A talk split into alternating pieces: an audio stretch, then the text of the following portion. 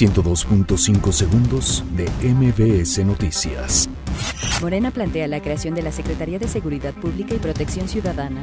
Enrique Peña Nieto se compromete a cumplir al 100% los compromisos en materia de salud. PAN resuelve formato de único debate entre sus candidatos a la dirigencia del partido. PRD presenta iniciativa para aplicar prisión preventiva a quienes asalten con arma de juguete. México solicita apoyo a la ONU para atender caravana migrante. Prevén dictaminar en dos semanas la ley de transparencia y convocatoria para comisionados en la Ciudad de México. Autobús se queda sin frenos y mueren ocho al caer a Barranco, Michoacán. Diputados buscan que el Tribunal Electoral del Poder Judicial de la Federación revierta ley Mordaza en San Lázaro. Anuncian operativo de movilidad para la Fórmula 1 Gran Premio México 2018.